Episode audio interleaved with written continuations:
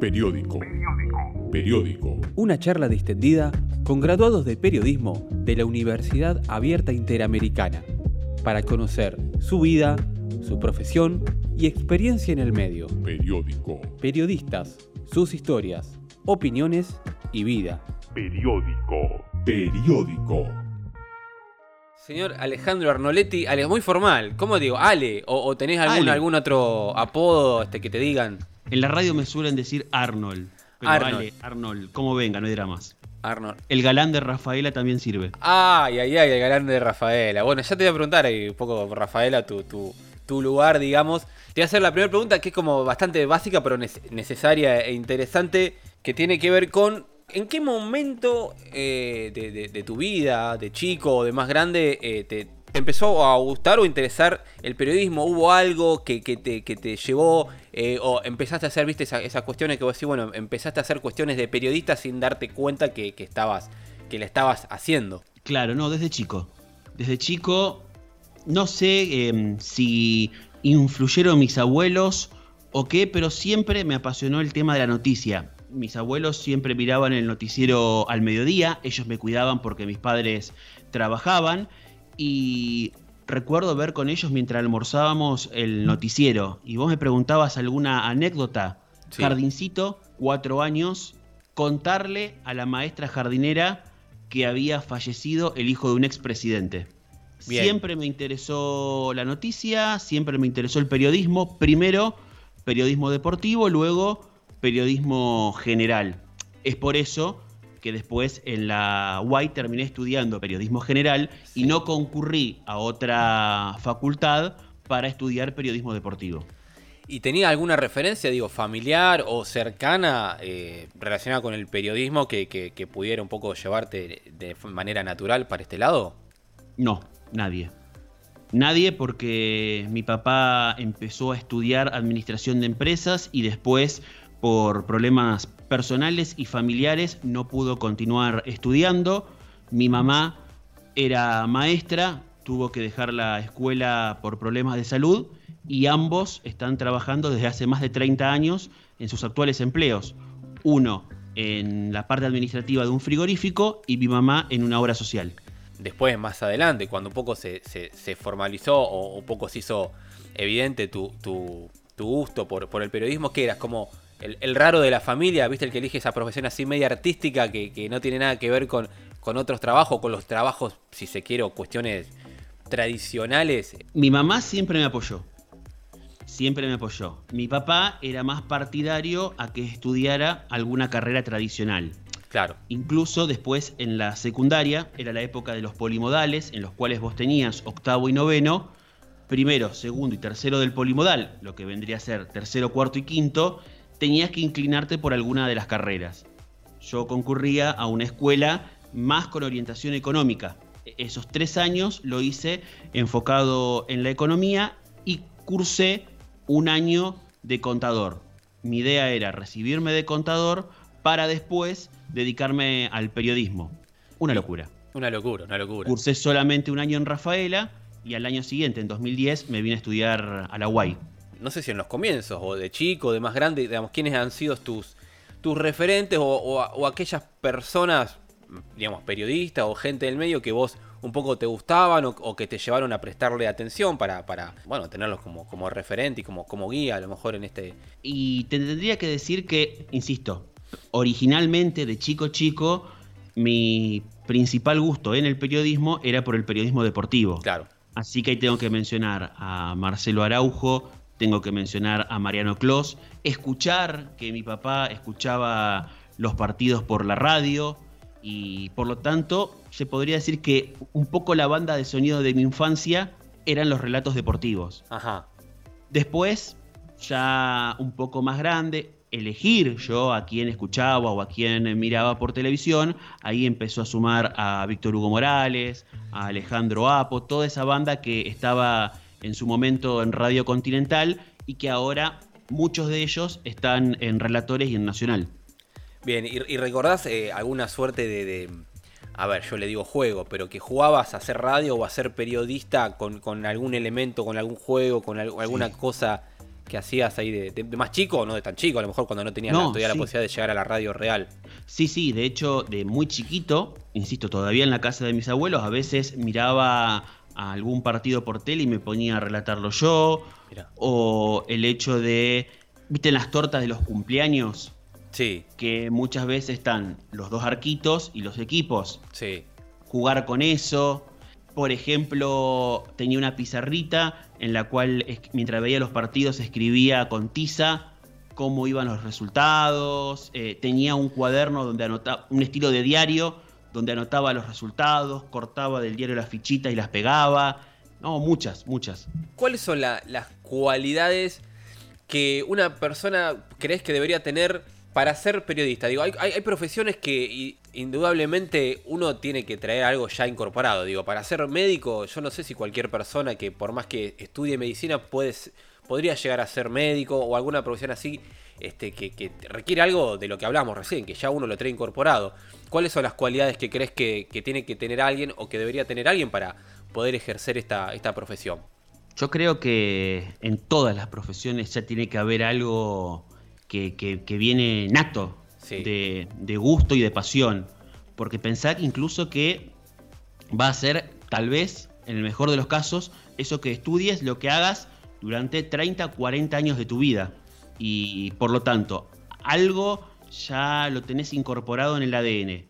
Y, después, eh, el hecho de que te interese la noticia, querer saber lo que está pasando, querer saber un poco más de lo que está pasando, el hecho de investigar, de querer estar todo el tiempo actualizado, formándote, eh, querer conocer nuevas eh, experiencias en torno, por ejemplo, a lo que son, eh, en este caso, las redes sociales, las plataformas virtuales, nuevas formas de cómo comunicar, la mm, realidad mediática con la que yo entré en 2010 prácticamente hoy no existe.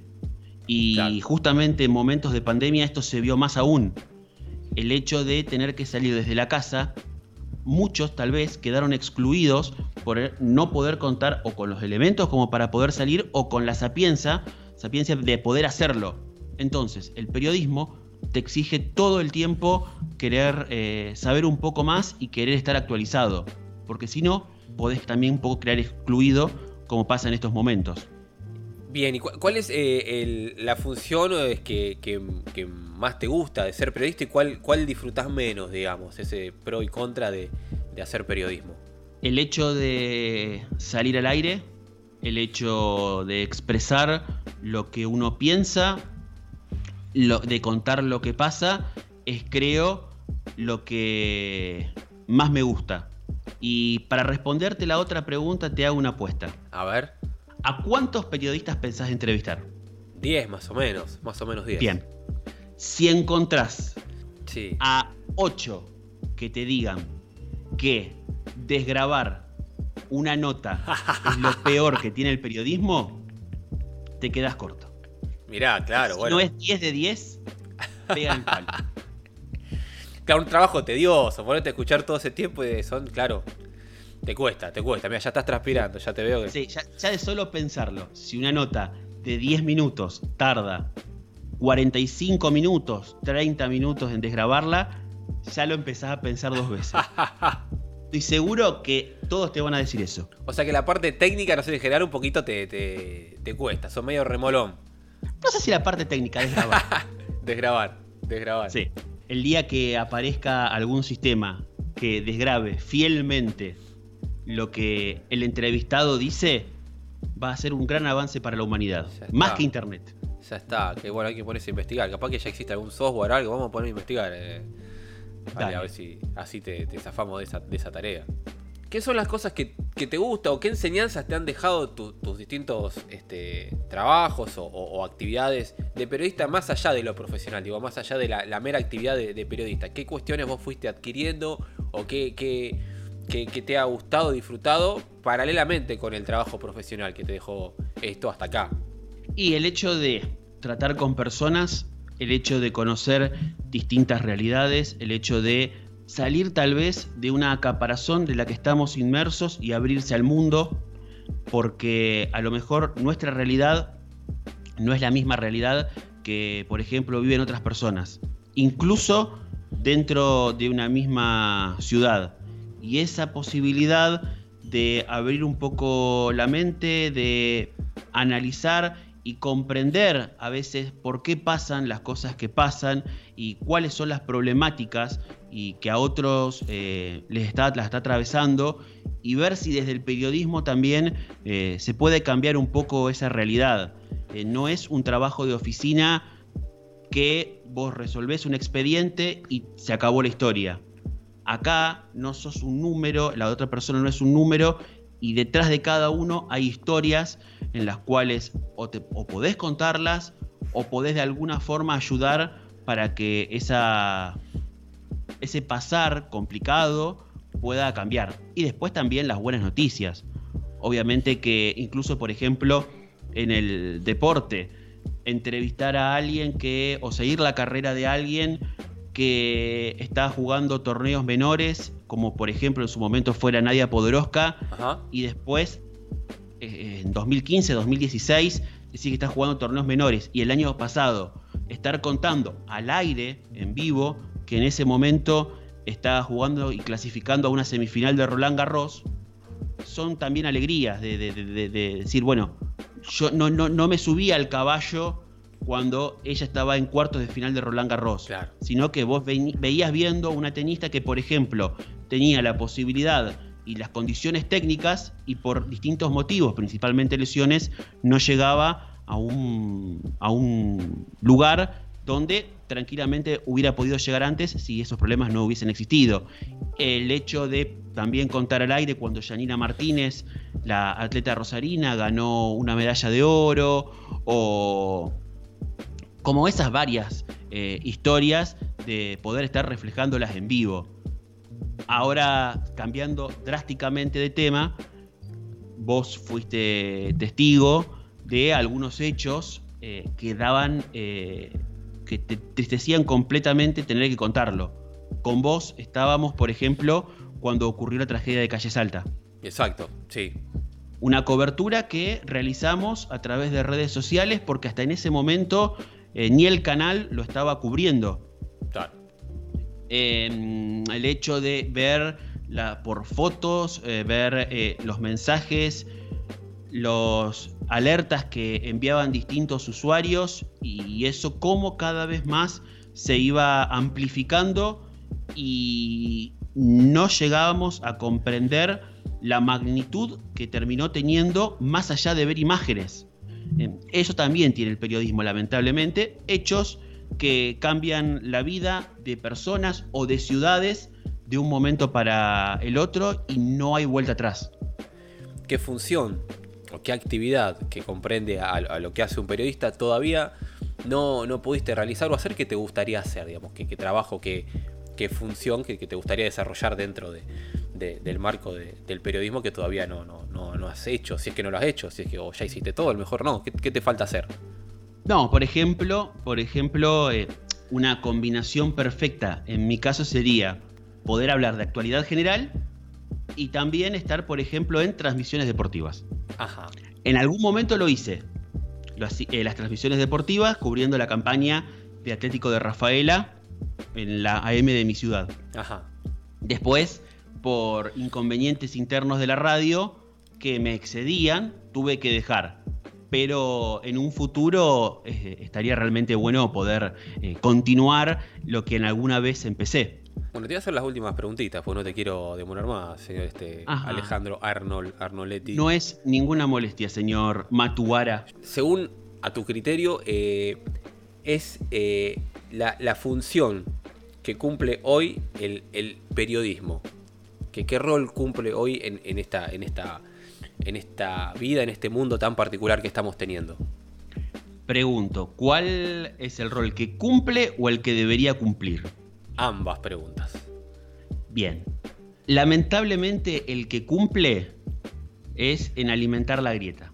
Ajá. Lamentablemente. Hoy en día todo está eh, pensado, al menos en los grandes medios, Sí. eh, en lo que todos tenemos acceso. Después hay infinidad de periodistas que hacen un trabajo que no es reconocido en radios, en medios, se puede decir comunitarios, sociales, en los cuales uno puede encontrar que realmente se hace periodismo, que realmente hay una pasión por la profesión y lo que decía antes, la intención de cambiar la realidad. Pero yéndonos a los grandes medios, eh, eh, hay una nota que leí el otro día de letra P de La Nación Más, que pasó de ser una tribuna de doctrina a alimento para trolls. Y lamentablemente eso está pasando en muchos medios argentinos, rosarinos incluso, y de un lado y del otro. Eh, una constante intención de pegarle al otro lado por cualquier motivo. Y no pararse, no digo en un lado justo, un lado objetivo, porque todos tenemos nuestras subjetividades. Pero si para vos lo que hace X está mal, si lo hace Y está mal y no justificarlo. Siempre hay que tratar al menos de tener los datos, de chequear la información, de analizarlo con una o dos fuentes si es posible y no tirarlo por tirarlo porque lo viste en una red social. Lamentablemente de uno o de otro lado está ocurriendo eso. ¿Cuál es el rol que debería? A ver. El de bajar a la tierra tanta basura que se tira de un lado y del otro y decir, esto pasa y pasa por tal o cual motivo. Sea quien fuere el que comete el hecho. No están bien algunas cosas por más que lo haga uno y no está mal que lo haga otro porque no lo querés. Y por lo tanto esa ecuanimidad, si querés decirlo de alguna forma, hoy en día en los grandes medios no, no se ve. Eh, no digo objetividad o subjetividad, sino tal vez y que se entienda la palabra justicia. Eh, pararse eh, de un lado más em, honesto para poder analizar una situación y no solamente con la mera intención de cargar las cintas sobre el otro lado. Eso lamentablemente hoy en los medios argentinos, en los grandes, no ocurre. Bien, y eso ha ido, porque ha ido cambiando desde que vos recuerdes que arrancaste hasta el tiempo. Vos ves que va se va haciendo cada vez más difícil, eso de acuerdo a cómo va transcurriendo la sociedad y, los medios, digo, cada vez se hace más complicado para el periodista poder alcanzar esa idealidad que, que planteás que debería ser un periodista. Lo que pasa es que hay grandes intereses también mm, detrás. Ah. la independencia, salvo estos tipos de medios que te decía, más eh, de tipo comunitario, eh, de pasión que tienen algunos periodistas, pero que lamentablemente no pueden vivir de eso, hoy en día no, no, no está funcionando, no, no, no se ve. Eh, los intereses están primando por sobre eh, lo que pueda llegar a decir un periodista. Insisto, salvo excepciones. Pero son contados con los dedos de una mano y lamentablemente los intereses y los negocios que hay detrás de las intenciones de los medios, incluso estamos viendo que, los medios cada vez menos están teniendo de cabeza a gente que viene de los medios. Y también están quedando detrás del avance de las redes sociales. Todos sabemos que los algoritmos de las redes sociales suelen mostrarte lo que uno quiere leer. Los medios lamentablemente están haciendo eso. No están tratando de analizar una situación desde un lado un poco más justo, sino lo que están diciendo es querer reforzar esa idea que tiene la persona. Bueno, te voy a hacer la última pregunta que está dividida en tres y para mí la más difícil. A ver, vamos a ver ah. qué tal. Eh, me gustaría que, des un mensaje, que digas algo a las personas, o aquella persona que esté aspirando o que tenga la intención de comenzar su etapa de estudio de periodismo, digamos que quiera ser periodista.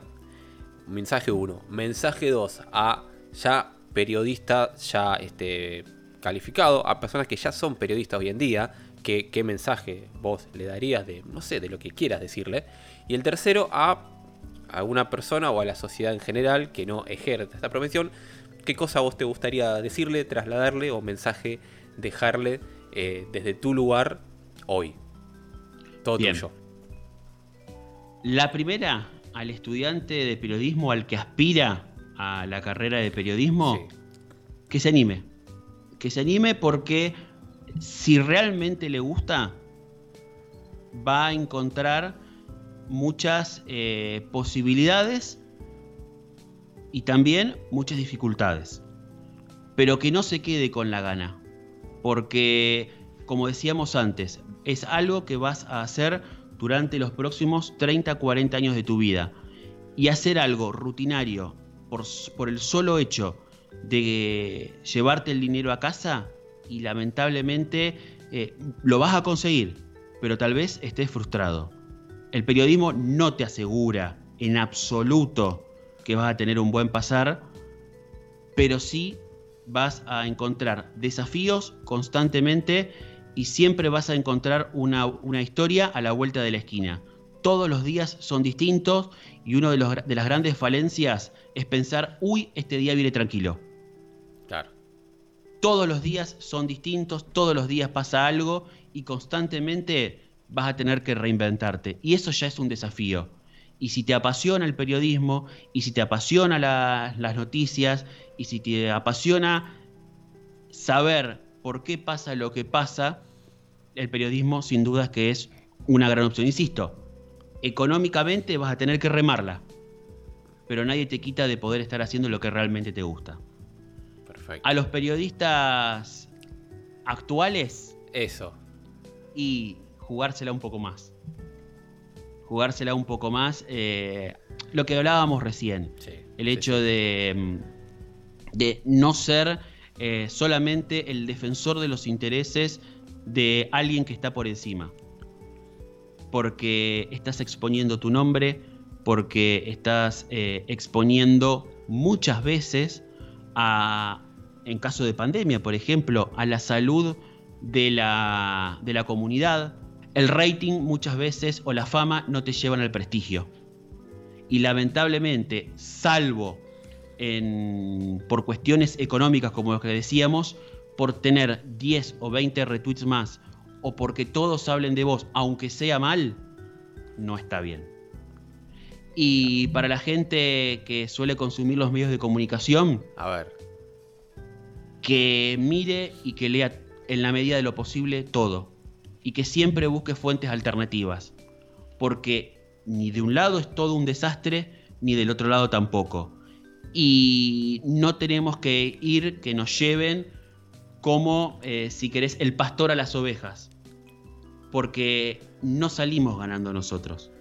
Eh, siempre salen ganando ellos con sus, sus ideas y sus opiniones. Eh, hay que formarse, hay que leer de un lado, hay que leer del otro y sacar uno mismo su propia conclusión. Porque de un lado o del otro, lamentablemente, quieren llevar agua para su molino. Bueno, Ale, gracias eh, Sí, por habernos eh, dispensado todo este, este tiempo en conocerte un poco Un más, en escuchar tus, tus opiniones calificadas. Grande, bueno, ahí está, me gustó. Vamos a cerrar este, este podcast agradeciéndote nuevamente que nos hayas brindado este tiempo. Cerralo vos, con alguna frase, si querés haciéndote recién como locutor o con alguna cosa que quieras decir, con esto cerramos este podcast. Todo tuyo. Muchas gracias a Matías Arancibia y por supuesto siga escuchando este podcast porque nuevas entrevistas, nuevas historias y el mejor Matías Arancibia lo vas a poder escuchar en este canal y en otras plataformas digitales. Un aplauso. Bravo. Ídolo.